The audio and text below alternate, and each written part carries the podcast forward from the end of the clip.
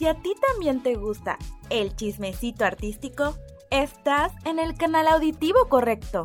Quinto Blanco, el podcast donde el arte no descansa. Hola, este es el episodio 50 de Quinto Blanco Podcast, el podcast donde el arte no descansa. Mi nombre es Rebe Estrada y este episodio se llama El síndrome del impostor.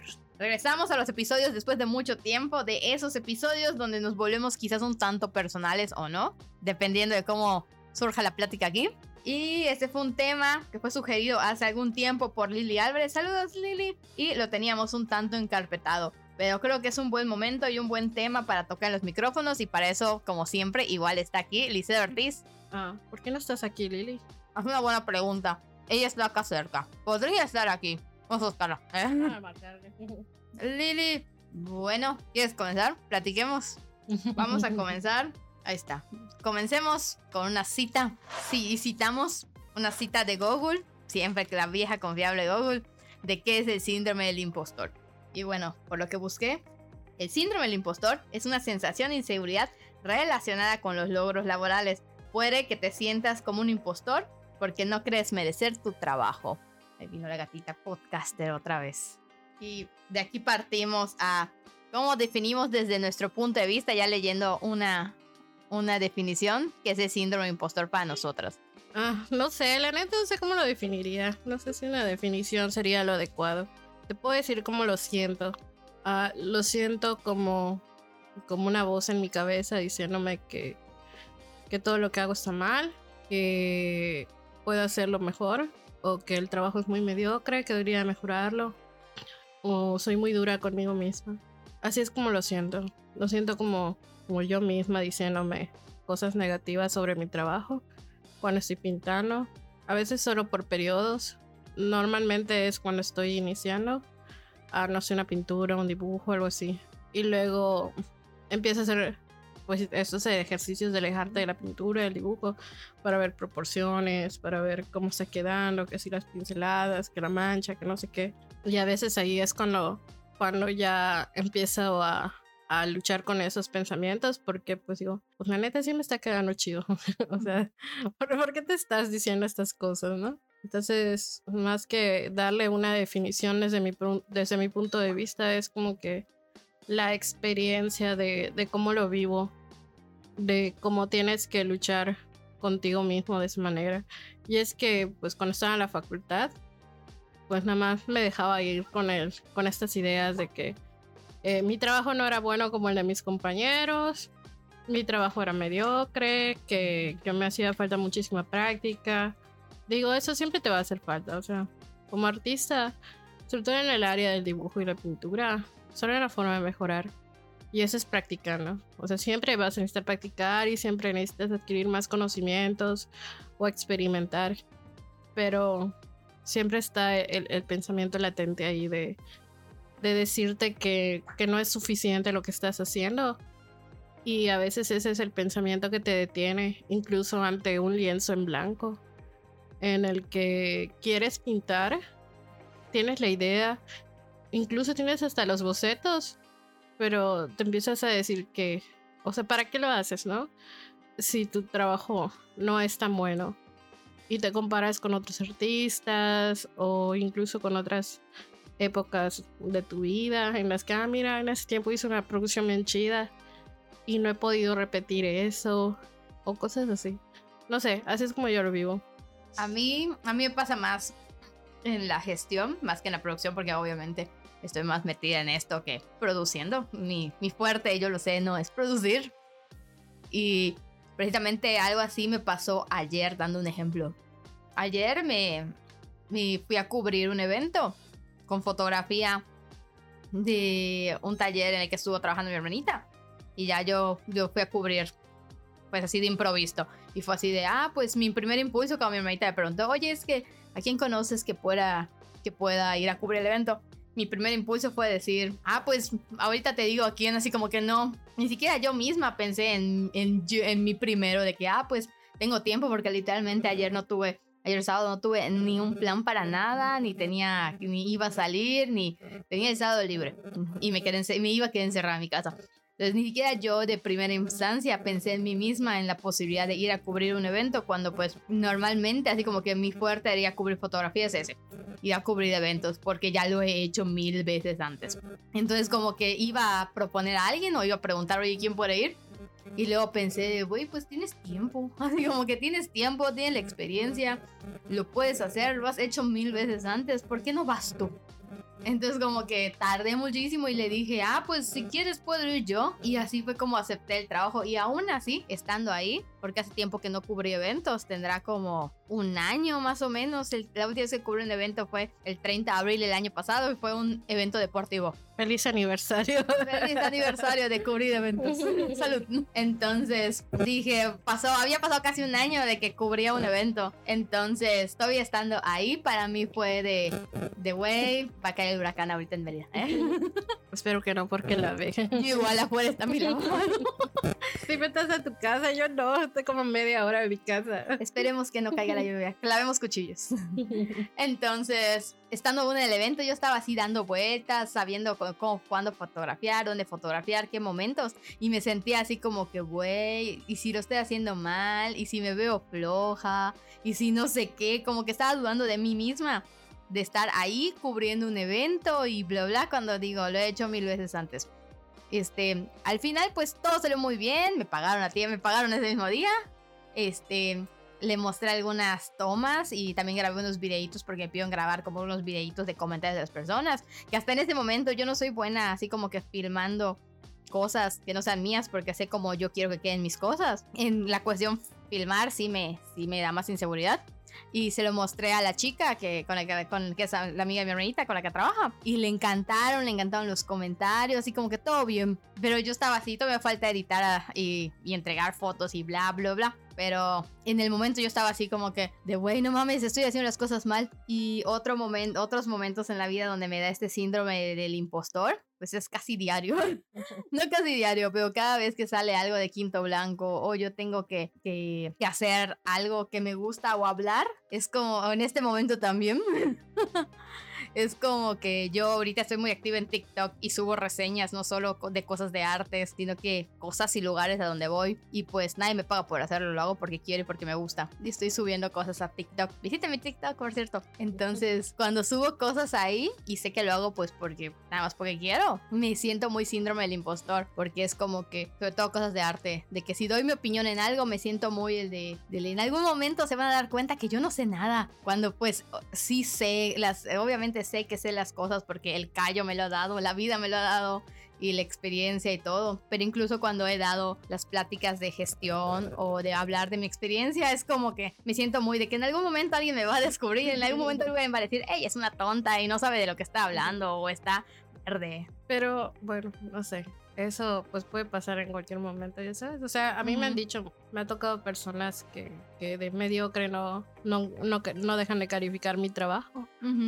Pero hay otras personas que, que, te dicen vas bien o mira puedes mejorar esto. Ha pasado en todo sí. igual, así como que depende de, me sigue de pasando. quién me... Ajá, sigue pasando. es depende de, de, quién te lo diga y cómo te lo diga. Y cómo te lo Ajá. diga, sobre todo eso. Uh -huh. Yo siento igual que hay de todo en la viña del Señor porque me ha tocado, ha tocado casos, pero igual son regresemos al tema de Rosadora en el episodio anterior de vatos mediocres que, que pues ni ellos se mueven un pelo y te van a y te vienen a decir, ay, es que tu colectivo no funciona. Uh -huh. O creen que se lo van a saber todo el mundo. Cuando, güey, tú te estás moviendo, tú estás haciendo algo por querer explotar, porque pues aquí no, es, no son carreritas. Así como que, entonces, güey, si quieres estar algo así, como que pues hazlo igual. Yo no te estoy diciendo no lo hagas. Lo que me ha pasado es que algunas de las personas que más duro me han criticado, a excepción de Mashka, que es como que la excepción a la regla, el resto de personas que me ha tocado que sean muy duros con mi trabajo y sus comentarios sean realmente tóxicos. O sea, no tienen calidad sus trabajos, no tienen buena técnica, no hacen estudios de la figura. O sea, llega un momento en el que siento que ellos no se están tomando en serio el arte. No en serio, tal vez como yo me lo tomo. O le den la importancia dentro de sus vidas como yo lo hago. Y eso es como que lo que más me, me mueve, ya sabes. Porque el 90% de las veces soy yo la que es tan dura y crítica con mi trabajo. Y obviamente que alguien venga a reforzar tus inseguridades, pues está del carajo. Pero que además las venga a reforzar de forma tan negativa. Y luego vas y ves su trabajo y dices, no mames, ¿no? Como cierta maestra en primer semestre. Ay, Ajá, o sea, son esas cosas que dices, verga, o sea, o sea, ¿con qué cara te plantas frente a la gente a decirle mierda sobre su trabajo? Y eres tan despectivo, pero ni siquiera estás bien a lo que estás haciendo tú. Que una cosa es aconsejarle a una persona, oye, mira, está chido esto, pero tu proporción es mala, o mira estas líneas, o así no va, mira, fíjate bien en los rostros. O sea que sea algo más en plan, vamos a ayudarte a mejorar, que algo completamente destructivo de que te digan que eres una mierda y que no vales como artista. O pues en el caso que igual a ti te han dado como consejos tipo Juanjo, que nos has comentado de que no, pues para la próxima, este, yo lo que hago y me sirve a mí es meterle dinero a publicidad una semana antes. o, o, mejor este lugar, o mejor, ¿sabes qué? Así como que no te está criticando. Sí, ajá, eso es lo chido, ¿sabes? Cuando la gente realmente sientes el apoyo y que te dan consejos como tal, o sea, son consejos, son cosas que te sirven, que te pueden ayudar a mejorar, eh, que a veces te muestran sí cuáles son tus debilidades, pero no, no se centran en eso, sino que te ayudan a canalizar eso y te oye, sí, estas son tus debilidades, pero si tú haces esto y esto y esto, podría ayudarte a reforzarlas y a mejorarlas. Y ya no serían una debilidad, pero pues ya sabes, hay de todo en la viña del señor de artes. Igual hace poco, no hace poco, pero hace unos meses alguien me dijo así de la nada, me sacó el tema y me dijo, ay, es que casi casi aquí a ti las cosas te caen del cielo. Y es como que, Ojalá, y tú, ojalá, amigo. Ojalá, y es como que, no sé, así, esta persona no creo que esté escuchando esto, pero pero sí, sí, tú sabes quién eres. Pero yo me quedé con. En el primer momento, obviamente, pues me pegó y dije, ay, no mames, no sé qué. Y luego ya ahorita con, con el tiempo que estaba como que he reflexionado, y es como que dije, güey, pues si la persona me conoció no me conoció, no me conoce, y me dijo que las cosas me caen del cielo porque vio una parte nada más de, de las cosas que pasan. Digo, güey, yo sé lo que a mí me ha costado y creo que las personas cercanas a mí saben que, güey, no tengo un. Hablando del tema cultura, así que dije, güey, no tengo un un, apellido de renombre, un apellido de peso. Nadie de mi familia, nadie se, se mueve dentro del medio de arte o cultura y creo que las cosas. Pero tu abuelo pintaba bien chingón. Sí, sí. Ay, mi abuelo. Son dones que a mí, que a mí no me llegaron. este, y, pero me ha costado, es como me dijo un amigo, Andy, saludos Andy, así como que sabes a ti lo que te ha costado porque a nosotros nadie nos paga por, por ir a una expo, nadie nos paga por, después del trabajo voy a salirme, me voy a ir aquí, ir y conocer gente, y es como me dijo, y yo no conozco gente, por decir, para buscar un interés. Yo, así como creo que primero nos volvemos amigos de esas Conozco gente porque me encanta el chisme. Porque me encanta el chisme y somos sociables. bueno, no soy tan sociable. Al menos en mi caso, no soy tan sociable. Es más bien como se da. El personaje que creé para luchar contra mis, mis miedos sociales, o sea, de verdad, es, no sé, es muy raro. O sea, le tengo mucho miedo al contacto social y siempre lo he tenido, pero pues entre las metas que tuve cuando entré a la facultad eran las de que yo entendía por completo que artes es una carrera muy sociable y yo tenía que que meterme en esto. Y dije, pues ni modo, o sea, voy a tener que afrontar todos mis miedos y empezar a echar chisme con medio mundo. Y, y pues, ajá, creo que lo he hecho bien. creo que a excepción de algunas personas o algunos puntos específicos. Uh, en general, pues me ha ido bien y agradezco haber tomado esa decisión porque pues he conocido gente muy chida y he hecho muy buenos amigos dentro del arte. Que alguna vez una persona me, me cuestionó, ¿no? Sobre y todos esos de luego que me hablan y si son tus amigos. O sea si te pasara algo o algo así tú crees que ellos vendrían aquí a tu rescate o cosas así dije yo güey o sea realmente no hace poco pasé por un periodo muy difícil y pues sí todas esas personas me, me apoyaron mucho no entonces dices pues sí amigo aquí está la respuesta a tu pregunta sí es lo que así son buenas redes en arte sí de hecho hace poco algo, algo así me di cuenta porque tipo Francisco Pechán. Saludos, Pechán. Lo vimos el viernes en la exposición de, de Quinto Blanco. Y Saludos porque no te despediste de mí. así como que se fue rápido. Fue así, adiós, despídeme de Liz. Y yo, bueno, ahí está. y sigo tu mensaje, sí le dije. si escuchas esto. No es cierto, me lo acaba de decir. No, no, no metas cizaña. Aquí se termina mi. Echa Cheto ahí. siempre si quiere chetos. Entonces, él fue de esas amistades que de hecho no me acuerdo cómo comenzamos a, a ser amigos. Sé que fue antes. No me acuerdo dónde. Ah, ya me acordé. En una, en una exposición, así como que normalmente como conocemos gente. En un, fui a una exposición, todavía estando en pandemia. Y era una en el. En el Peón Contreras. Y ahí. No me acuerdo. Creo que nada más fui porque sí. Y allá había Ru, estaba Ru, estaba Natalia Polanco y no me acuerdo quién más. Y me lo presentaron y empezamos así como que, ah, hola, pues nos agregamos a redes. Y así, me acuerdo que así empezamos a hablar. Y luego nos hicimos muy cuates y así. Y lo digo porque el otro día, así un ejemplo parecido al tuyo, porque el otro día que lo vi en la expo, para mí fue así como que, bueno, pues, ay, nos vemos, así como que, a ver, día nos volvemos a topar, y me terminó diciendo, ay, no, pues ahí organizamos algo, y pues salimos todos, y yo así de, ah, pues bueno, pues sí, también, así como que, ah, no, pues, porque a veces no me gusta ser tan invasiva con las personas que no veo casi diario, como para no decirles, sí, vamos a salir, y qué tal si la otra persona no. Entonces, para él fue así como, ah, no, pues organizamos algo. Y dije, bueno, pues sí, qué chido. Y es como que las personas que, pues, con las que hemos colaborado tanto por cosas profesionales como, pues, de amistades y así. Y así, eh. Creo que nos desviamos del tema. No importa, esto es lo que hace rico la plática y el chismecito del tema. Pero regresando al síndrome impostor, no me acuerdo qué estaba diciendo antes con lo de caída de las cosas del cielo. Pero a mí eso me hacía sentir muy inseguro. Así como que, como digo, el primer golpe es como que sí, las que así como que, ay, ¿por qué? Y luego es como que, no, güey, no, las cosas no te caen del cielo, tú das Es que es tiempo, eso, ¿no? El- paciencia. Los Ajá. que alimentan tus inseguridades. Ujú. Y así para mí fue así de que, verga, sí, sí, las cosas, como que, ¿por qué la gente tiene esa percepción de que las cosas me caen del cielo? Y es como que, pues tú y tus amigos cercanos y todos, pues saben que te costó de que, güey, la ansiedad de que tienes un trabajo godín, que paga las deudas, no te dedicas 100% al arte, se habló de mi caso.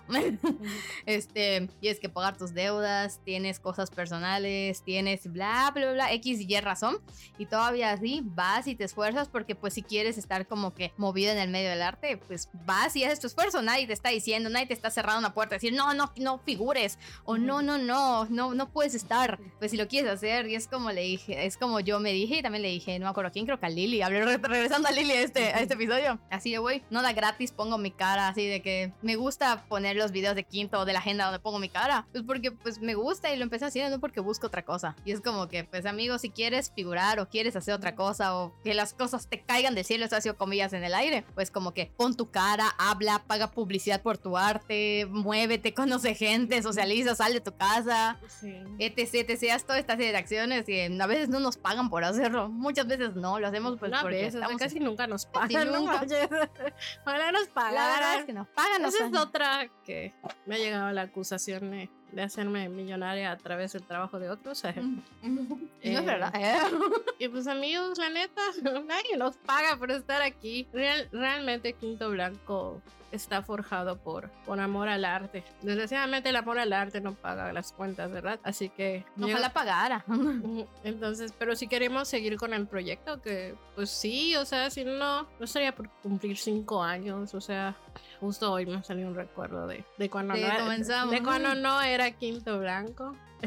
y no sé, e- es justo eso, ¿no? El que incluso para iniciar con un colectivo y que obviamente tienes que aprender a trabajar con otras personas, ahí también luego entra el chingo síndrome del impostor que te empiezas a autosabotear porque, bueno, para los que no saben, pues Quinto Blanco tiene mucho tiempo, o sea, tiene mucho tiempo que viene de otros proyectos estudiantiles de la facultad. De ahí derivó a otro, junto con otra ex compañera. Y bueno, e incluso en ese tiempo llegamos a organizar diferentes exposiciones, pero ajá, con mucha diferencia y distancia de tiempos, porque pues vida adulta y he llegado al punto de incluso tener hasta tres trabajos. pues porque, pues, mis hijos, ni modo, nací en el tercer mundo y soy pobre, entonces, si tengo que pagar cuentas y demás, tengo que buscar de chingo sacar el dinero. Entonces, he llegado a tener tres diferentes trabajos, es como incluso hoy en día me encuentro, tengo algo así como tres o cuatro trabajos, más bien es lo freelance, el arte y el diseño, y, y a veces sí, digo, sí me pregunto sobre si todo esto vale la pena o si yo estoy haciendo un trabajo bueno dentro del colectivo, si lo que yo hago es suficiente eh, pues es que todas se esfuerzan mucho, todas, todas dan mucho de, de sí mismas, todas le echan muchas ganas, todas tienen muchas cosas que hacer, todas, incluso los practicantes. Entonces, excepto Jordi. Eh. Excepto Jordi que está aquí sentada en el piso. Nada más nos está viendo. O sea, todos tienen muchas cosas que hacer, ¿no? Entonces, y todos se esfuerzan un chingo. Y a veces, pues yo sí entro en estos periodos en los que estoy pensando si, si lo que yo estoy haciendo vale la pena, si lo que yo hago dentro del colectivo vale la pena, si realmente estoy aportando algo de calidad, si vale la pena que yo esté ahí. O sea, yo solo empiezo a hacer menos dentro del colectivo. Es algo que, sabes, no puedo evitar, ¿no? Empiezan los pensamientos intrusivos y te empiezas a decir mamada y media. Y, y pues sí, ¿no? O sea, luego veo todo lo que he hecho, lo que hemos conseguido, hasta dónde hemos llegado, los, las metas que tengo, las metas que tenemos como colectivo, eh, lo que podemos conseguir a dónde podemos llegar y sobre todo esta parte de, de, crear redes. Eso es lo que más me gusta de Quinto Blanco, ver cómo hemos ido creando redes con otros artistas, con otros colectivos em, y eso es lo chido. Esa es de ahí de donde me agarro casi siempre cuando entro en este modo pues ajá, un tanto depresivo de autosabotearte y decirte muchas cosas negativas y decirte que pues no, lo que tú estás haciendo ni vale la pena o cosas así. Eh, y sí, sí pasa, suele pasarme muy seguido últimamente y pues ajá, vuelvo a ese punto en el que empiezo a recapitular todo lo que hemos recorrido, todo lo que hemos hecho y pues por eso seguimos aquí, chismeando en el podcast. Sí, otra cosa que no nos pagan, pero lo hacemos aquí, estamos un domingo, cuando podríamos estar ya más echadas viendo Netflix o lo que sea, estamos aquí grabando un podcast. Y creo que igual eso está en parte de, no sé si personal o síndrome del impostor colectivo, no sé, como quinto blanco, pero pues a mi percepción, así de, de las cosas que nos han pasado como que desde el principio de los tiempos cuando empezamos a salir de pandemia, es como la gente nos decía o nos dice o nos decía de esto de, de, ay, es que ustedes tienen un lugar físico, ¿no? O ustedes tienen un gran equipo de diseño. Y al principio era así hace dos años, dos años de pandemia. Hasta ahora. hasta ahora, entonces. Hasta ahora, el que más me choca es que ¿Quién ustedes. está detrás? No, es que a ustedes les da apoyo o la WADI o el gobierno. Y es como y que, a la ver. verga, ¿de dónde salió eso? Así de como que amigos, si promocionamos eventos WADI o eventos de gobierno del estado o de ayuntamiento, no es porque es noticias, no es porque ayuntamiento o WADI o quien sea nos esté pagando algo. De hecho, ni siquiera los colectivos de que mencionamos, tipo la agenda cultural o que publicamos así individualmente, nos está pagando algo. Lo hacemos porque literalmente muchas cosas vienen por un WhatsApp porque un amigo trabaja ahí o alguien nos escuchó. Porque si escuchan la agenda, al final digo que siempre de que, ah, pues mándenos sus eventos. O simplemente Ujú. porque no dejan de ser eventos de Ujú. arte y están dentro de lo que maneja Quinto Blanco, que es gestión y difusión cultural. Entonces, pues a mí me vale verga si el pendejo de alguien por ahí o Ah, sea, saludos, pendejo. Eh. está trabajando. Ajá. Ujú. Cuando el evento es cultural, pues es un evento cultural y como tal Y es para todos. lo vamos a Ujú. compartir porque creemos fielmente en que el arte pues es para todos y si podemos dar de nuestra parte nuestro granito de, de arena para que empiece a llegar a diferentes públicos sobre todo aquellos que no están pues dentro del mundo del arte porque luego vas a una expo y siempre ves a las mismas personas y la neta es que sería bien chingón llegar a una expo y ver gente que no tiene ni puta idea de qué está pasando allá adentro pero que se interese y vaya a verlo que no sepa qué es ese performance, que no sepa qué son estas pinturas, que no sepa quién es Matiz, o sea, Justamente a pero se interesen y que vayan a verlo y que lo quieran conocer, o sea, esa es la parte que nos gusta en Quinto Blanco. Ajá, por eso compartimos. Ay, espera. Ahorita que viene, ahorita que viene este Noche Blanca. Está borracho. Ya estoy borracha, perdón. Ni siquiera media hora. Ahorita, ahora que viene Noche Blanca, pues obviamente vamos a compartir Noche Blanca porque es un evento que está pagado con nuestros impuestos, amigos. Entonces, obviamente toda la gente, no solo la gente blanca privilegiada o quien sea que vaya a ir, o nosotros como artistas tenemos derecho a ir a esos eventos, sino que está hecho para cualquier público y muchas veces, aunque, aunque mismo gobierno, aunque mismo ayuntamiento o X persona hagan difusión, si no sigues la página del gobierno, si no sigues X página o bla, bla, bla, no te enteras y suena muy irónico porque podemos ver que el evento de la Noche Blanca tiene 15 ediciones, no sé cuántas ediciones y lleva muchísimo tiempo y hay personas que te dicen, ah, es Noche Blanca, por ejemplo, mi hermanita, saludos. saludos a mi hermanita que está en el cuarto al lado. Y le dije, oye, vamos a la Noche Blanca. Y me dijo, mi hermanita tiene 26, 20, vamos a decir, mi hermanita, mi hermanita tiene 26 años, no vamos a decir que es una persona muy grande. Entonces me dijo, me dijo, ay, ya va a ser, ¿qué? Ah, me dijo, ah, ya va a ser Noche Blanca, así, ¿no? Acaba de pasar la Noche Blanca. Y fue así como que, sí, pero va a ser la edición de mayo. Así como que hay personas que no saben que hay una edición en diciembre y otra en mayo. Y ya va a ser otra vez. Entonces, si se pueden enterar por cualquier medio o por Quinto Blanco, que es un espacio independiente, pues vamos a, vamos a hacer difusión de esos eventos. Bueno, regresando un poco al punto. Hay, gente, algo? hay gente que no sabe que existe la Noche Blanca.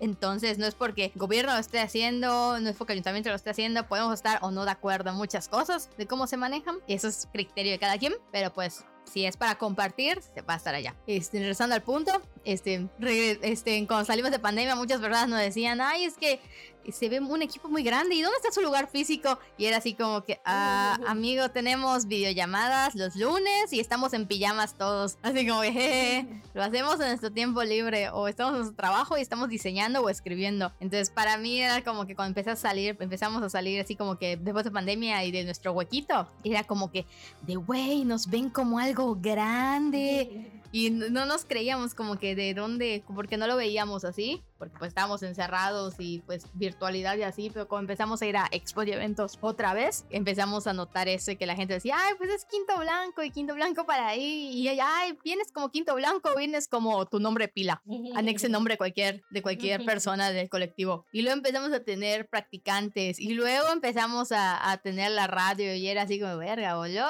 luego nació el podcast y luego nació el blog y así todas las cosas que han venido en los últimos años. Y cada vez creo que es un de, güey, no manches, como que la gente nos toma en serio. Y es como que, güey, creo que nuestro trabajo habla, el trabajo de cada uno individual también habla, la experiencia. Y pues, como dice alguien por ahí, creo que deberías creértelo más, pero pues existe el síndrome del impostor aún, amigos. Pues el siguiente punto era la experiencia, pero ya lo hablamos mucho. Por ahí, sí. Y el siguiente punto era cómo lo hemos tratado, cómo hemos tratado de sobrellevar. ¿Qué he hecho para sobrellevar el síndrome del impostor? Pues mientras no le des un nombre, no tienes ni idea de qué está pasando ni por qué te. Eh, si bien es cierto que tienes que tener cuidado con todo lo que lees en redes y en internet, hay que ser muy cuidadoso con lo que lees, con lo que te identificas y demás.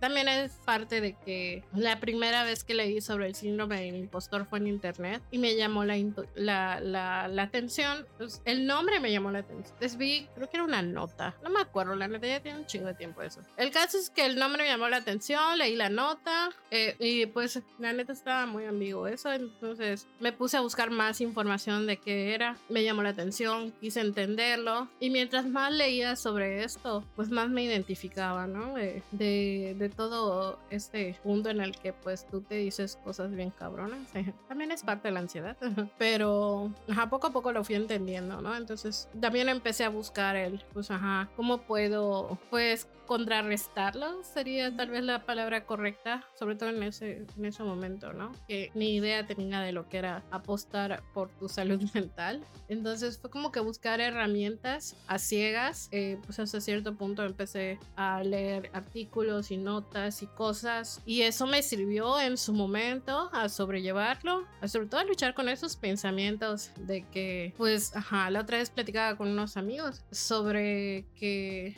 no hay jefe más tirano que tú mismo. Y yo cuando trabajo en algo o en algún proyecto, etcétera, una pintura, etcétera. Eh, no hay nadie más tirano que yo. Yo soy quien me obligo a hacer las cosas en un exceso de horas de trabajo. O sea, yo podría estar 24 horas sin parar, sin dormir, sin comer, haciendo grabados, haciendo una pintura. Eh, ¿Por qué? Porque yo me lo autoexijo y lo he hecho. Lo he hecho antes, he estado hasta 12 horas en el taller de serigrafía imprimiendo mi trabajo final. He estado más de 18 horas frente a la computadora trabajando, sacando todo tipo de trabajo, eh, porque es una autoexigencia que me pongo sola y sé que soy muy tirana conmigo y es parte de esto, ¿no? Eh, el que a veces eh, puede, llega un momento en el que soy muy rápida trabajando en la computadora, incluso vectorizando algunas ilustraciones, y, pero se vuelven demasiadas horas de trabajo porque yo no estoy satisfecha, porque yo misma me digo, es que esto está mal.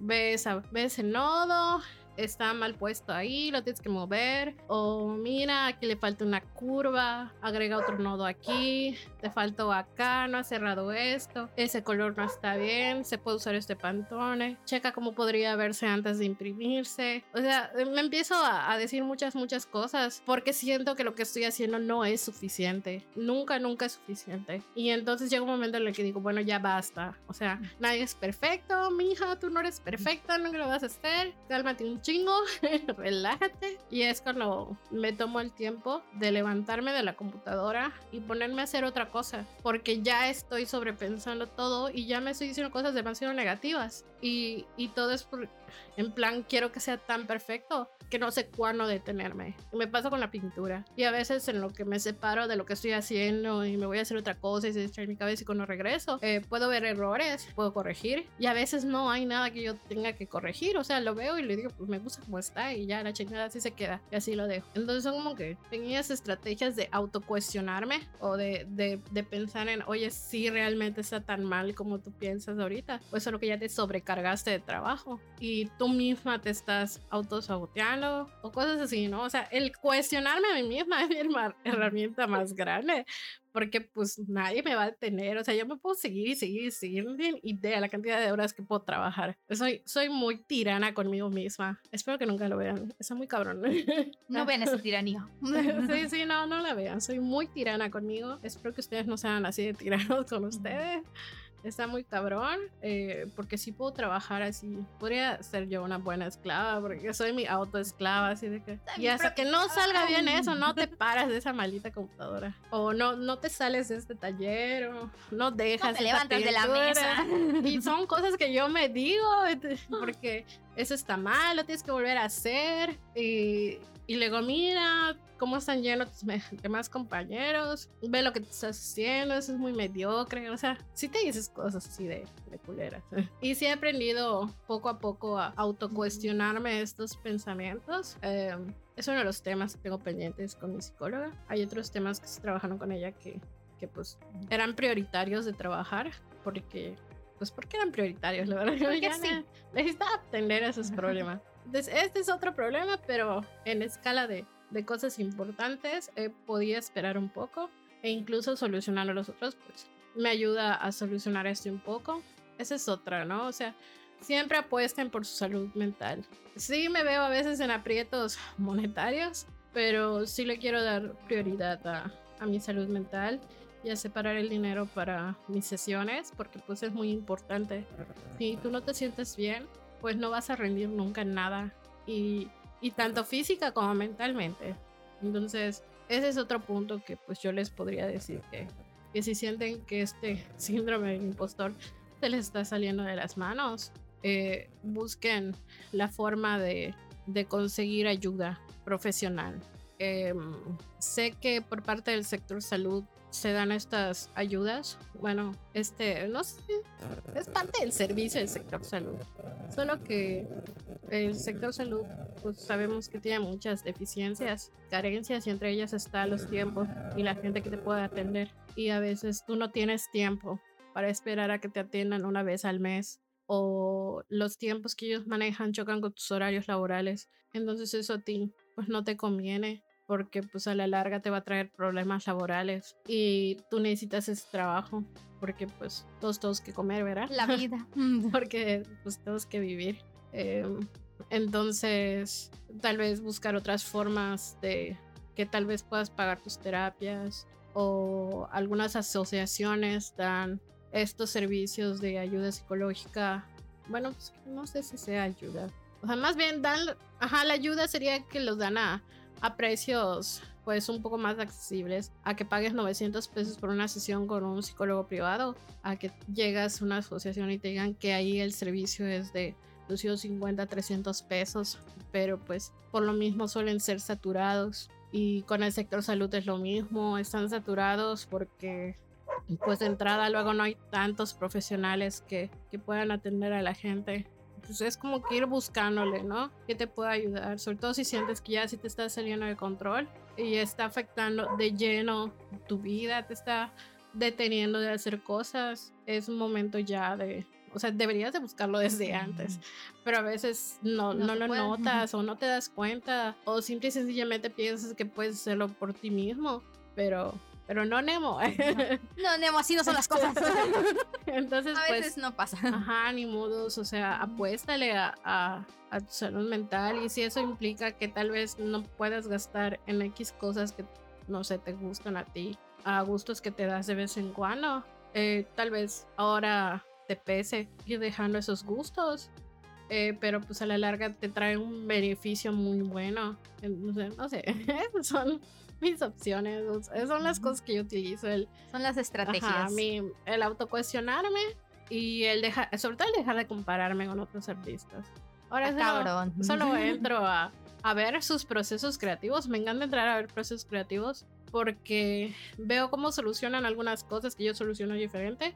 A veces mis soluciones son muy tardadas y cuando veo cómo ellos lo solucionan digo, ah, mira, Así lo puedo hacer Mira, la ahí po- podría intentar hacer eso, ¿no? O, ah, bueno, el otro día fui a ver a un amigo, saludos Houston, y hablábamos sobre el- cómo se usa, se usa el pastel, ¿no? Eh, sobre algunas artistas que habíamos visto en Instagram y el cómo solucionaban la mancha con los pasteles y, y llegamos como que al consenso de que sería como trabajar con óleo si el óleo fuera una barra de pues un poco dura, ¿no? Entonces, algo así estábamos comentando que tal vez sería como trabajar con el óleo, el hacer las Buscarle la solución. Ajá, está- estábamos como que ahí desglosando la, el, el, el material, el, cómo se usa, sobre los materiales, cosas que había platicado con una amiga que es de Monterrey. Y es ilustradora, es una chingona. Saludos, Mimi, porque sé que sí nos escuchas. Eh, y yo recuerdo que incluso ella, ella me mandó un video y me dijo, oye, Liz, ¿cómo ves esto? Y que no sé qué. Esa es otra forma, ¿no? De, de, de luchar contra el síndrome de impostores. Platicar de, de arte y de las técnicas con otros artistas. Porque ven cosas que tú no ves y que tal vez tú en el momento estás pues diciéndote que pues ajá, la estás cagando nada más. Y en lugar de decirte que la estás cagando, eh, pues vete y pídele ayuda a alguien más o coméntale cómo ves esto, porque la neta estoy bloqueado. Y, y la neta es que siempre tener otro punto de vista te ayuda un chingo a solucionar problemas. A veces entre los dos encuentran la solución, a veces los dos están jodidos. Entonces, pero tengo un amigo y metes un Tengo un tercero. experto, déjame lo llamo. Y, y Yeah, ya yeah. metes, y cuando te das cuenta ya es, ya se armó una pequeña comunidad de personas eh, buscando soluciones de, de algo. Y si no buscas la solución, ya conociste a otra persona que para Exacto. después. Y, y- y así se dan las cosas poco a poco. Ajá, interactuar con otros artistas igual a- ayuda, pero no sean tóxicos. Sí, aprende a buscar artistas chidos. pues más bien a involucrarte con personas que vayan más con tu Con tu mood. Ya. Eh. ¿Cuáles son tus estrategias, Rebeca? Pues voy a, voy a tratar de decir mis estrategias al mismo tiempo que, que te doy respuesta, no respuesta, pero con varios puntos que tú tocaste. Así, sobre todo la parte de lo de que si no está bien aquí arriba, no está bien el resto. Hace unas semanas me di cuenta como que de eso. Ahorita estoy tomando una clase de teatro ahí en Tapanco, que es más, es un laboratorio vocal de enfocado en la vida, pero con cosas de teatro. Pero ahí normalmente yo llegaba, yo llego y es como un relax, porque como dice mi psicóloga, es un tipo de mindfulness. Porque me mantiene presente, mi mente no se va con la ansiedad así como que a otros lados y pues no ha sido una temporada muy buena en mi vida. Entonces como que me ha servido para estar bien y normalmente todas las clases a las que llego es como que, ah, sí, y me relaja. De hecho llega un punto en que en- con ejercicios me llego a dormir, como que te libera, el tiempo pasa rápido, etc, etc, etc. Pero hace como un mes, tres semanas, hace un mes, más o menos, llegué a una clase y yo, yo andaba como que en una crisis y andaba así como que muy dispersa, muy, muy tristona, muy bajoneada. Y es la primera vez que yo me di cuenta así como que tal cual, porque pues ese día, como le digo a mi psicóloga siempre, pues estoy siendo eficiente, ¿no? Así como que estoy siendo eficiente, salgo mi... Saco las cosas del trabajo, como, bueno, más o menos como, trato de dormir, así como que trato de ser productiva. Pero ese día llegué a la clase y, de entrada, así fue la primera pregunta que solo me vio de entrar a la puerta fue, ¿estás bien? Cuando nadie, bueno, nunca me habían preguntado, ¿estás bien? Cuando entraba por la puerta. Y yo de, ah, pues ando un poco así bajoneada, ajá. Entonces cuando empezamos con la clase y con los ejercicios y con todo, fue cuando la chica que da el taller me empezó a decir, este, no está, así me, me dijo, tu voz no está bien, así, no estás abriendo tu voz, no estás haciendo bien los ejercicios, no estás concentrada y fue así como que verga. Y me dijo, vamos a un ejercicio para que tú te trates de tranquilizar. Porque sí me decía, está muy cerrada tu garganta y si la tienes cerrada lo que va a pasar es que te vas a lastimar la, la garganta porque no estás sacando tu voz, la estás teniendo aquí. Y eso va a ser mucho peor si te lastimas. Entonces allá fue la primera vez que me como que fui muy consciente en mucho tiempo de que no estaba tan bien yo, así de, en ese momento, así muy, como que emocionalmente fue muy como que la cachetada de bestias, no estoy tan bien como yo debería pensar. Y me costó, ya la siguiente clase pues todo bien y ok, y un mal día ese, pero también como dice Liz y regresando al tema de terapia, es no hay peor juez que nosotros mismos. Y también esta semana lo descubrí porque pues otro día de bajón, un mal día y terminé hablando con mi psicóloga y para ella fue así, su mensaje, su primer mensaje fue de, de Rebe está siendo muy dura contigo misma y para mí fue así como que virga y me empezó a decir, piensa que eres una amiga, piensa, ¿por qué no te hablas? como le hablas a tus amigos y me dice porque estás siendo muy exigente contigo misma porque la única persona a la que a la que le estás exigiendo es a ti misma porque nadie más te está exigiendo que tú deberías estar bien y me dice, me dice, tú le hablas a tus amigos cuando, así como el clásico de, ¿por qué estás triste? Ya no estés triste. Entonces me di cuenta y inmediatamente me metí a un chat y que a una persona que le había enviado un audio y escuché ese audio. Y para mí fue escucharme ya con el filtro que mi psicóloga me había dicho, está siendo muy dura contigo misma. Y fue, y en ese audio era yo diciéndole a esta persona, es que no puede ser que yo todavía esté mal y no, yo debería estar bien y yo bla, bla, bla, bla. Y me escuché y fue así como que, verga, yo a ninguno de mis amigos les digo, deberías estar bien. No, ya tardaste mucho. ¿Por qué sigues así? Si no es como que dije, verga, y si no se lo digo a nadie, ¿por qué me lo estoy diciendo a mí misma? Que yo debería estar bien cuando nadie más a mi alrededor me, está, me lo está exigiendo y no es como que como que haya pasado mucho tiempo. Pero, pero es lo que dice Lisa, hay un, hay un montón de como que no hay peor juez que nosotros mismos y no hay persona más dura para nosotros que nosotros mismos. Y sí, así como que alrededor puede que nadie esté diciendo, tienes que estar feliz, el clásico, pero tú lo estás haciendo contigo misma. Y otro punto de los que tocó Liz fue este de, de compararte con otras personas o con otros artistas o otras personas, vamos a ponerlo. Y es algo que a mí como que me ha pasado desde la, desde la, desde la secundaria, iba a decir, desde la facultad, como que esta inseguridad de decir, y que ya lo he hablado antes acá, de decir, ay, pues mis amigos son, son pintores y graban y son mejores que yo, o cuando pues realmente es como que pues, pues no, porque yo no me dedico a esta parte y tampoco estoy muy metida dentro de producción y es como, es como tipo patamón, así en Digimon, con, con, con referencias a la cultura pop, del de, ay, porque yo no puedo evolucionar Y es como que, no estoy diciendo freaky, es mi, es mi única referencia al anime.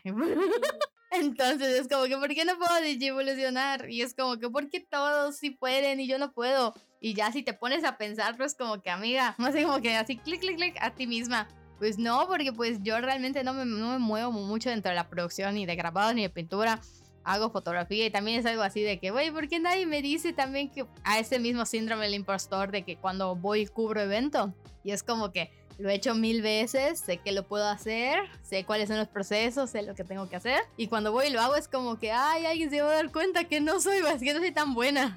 Y es como que al mismo tiempo de, ¿por qué nadie me dice que todo el mundo me dice, ay, es que es buena gestora, pero pues ¿Por qué nadie me dice nada de, de mi foto? Y a veces me siento un fraude y es como que, verga, y si no lo estoy haciendo tan bien. Y luego ya hablando conmigo misma, así como que te das tu cachetada y te dices, amiga, pues porque realmente te mueves más dentro de la gestión y dentro de otras cosas que, que moviéndote dentro del ámbito de hacer fotografía. Porque pues es una realidad de que sí lo hago, pero pues no es como que lo que yo esté comiendo, o bueno, ni como de eso. sino que algo que yo esté trabajando 24/7 o los 7 días de la semana o esté así full o ni siquiera 3 de o 4 días de los 7 días de la semana. Entonces como que me digo, ah, pues tiene mucho sentido, pero llega, cuando lo tengo que trabajar, llega ese síndrome del impostor a decirme, bueno, pues no eres tan buena, o por qué la gente sigue hablándote a la primera, o, o no, no sé qué. Entonces, mucho lo que a mí me funciona, en mi caso, es que sí trato de, sí me pasa eso de que el primer golpe es de, ¿por qué? Pero yo trato de hablar conmigo misma y decirme, así como que seamos realistas, así como que, pues, no eres, no eres grabadora, porque de por sí ni siquiera tocas una gubia, chica. Entonces como que, ah, pues tienes razón, como que me digo las cosas muy obvias a mí misma, que, que de primer impacto igual y no lo estoy pensando. O me digo de que, ah, pero si tú sabes hacer fotografía, no es, la, no es, no es una novata, eh, no es la primera vez que lo haces, este, maybe no estás tan, tan actualizada o si sabes, tienes nociones o etc, etc. Pero, pero sabes hacerlo, sabes cómo verte, sabes cómo hacerlo. También otro síndrome del impostor es, creo, es cuando me pongo a hablar de temas y, y a veces no sé cómo explicarlo tal cual. Y es como que, verga, se van a dar cuenta que no lo sé.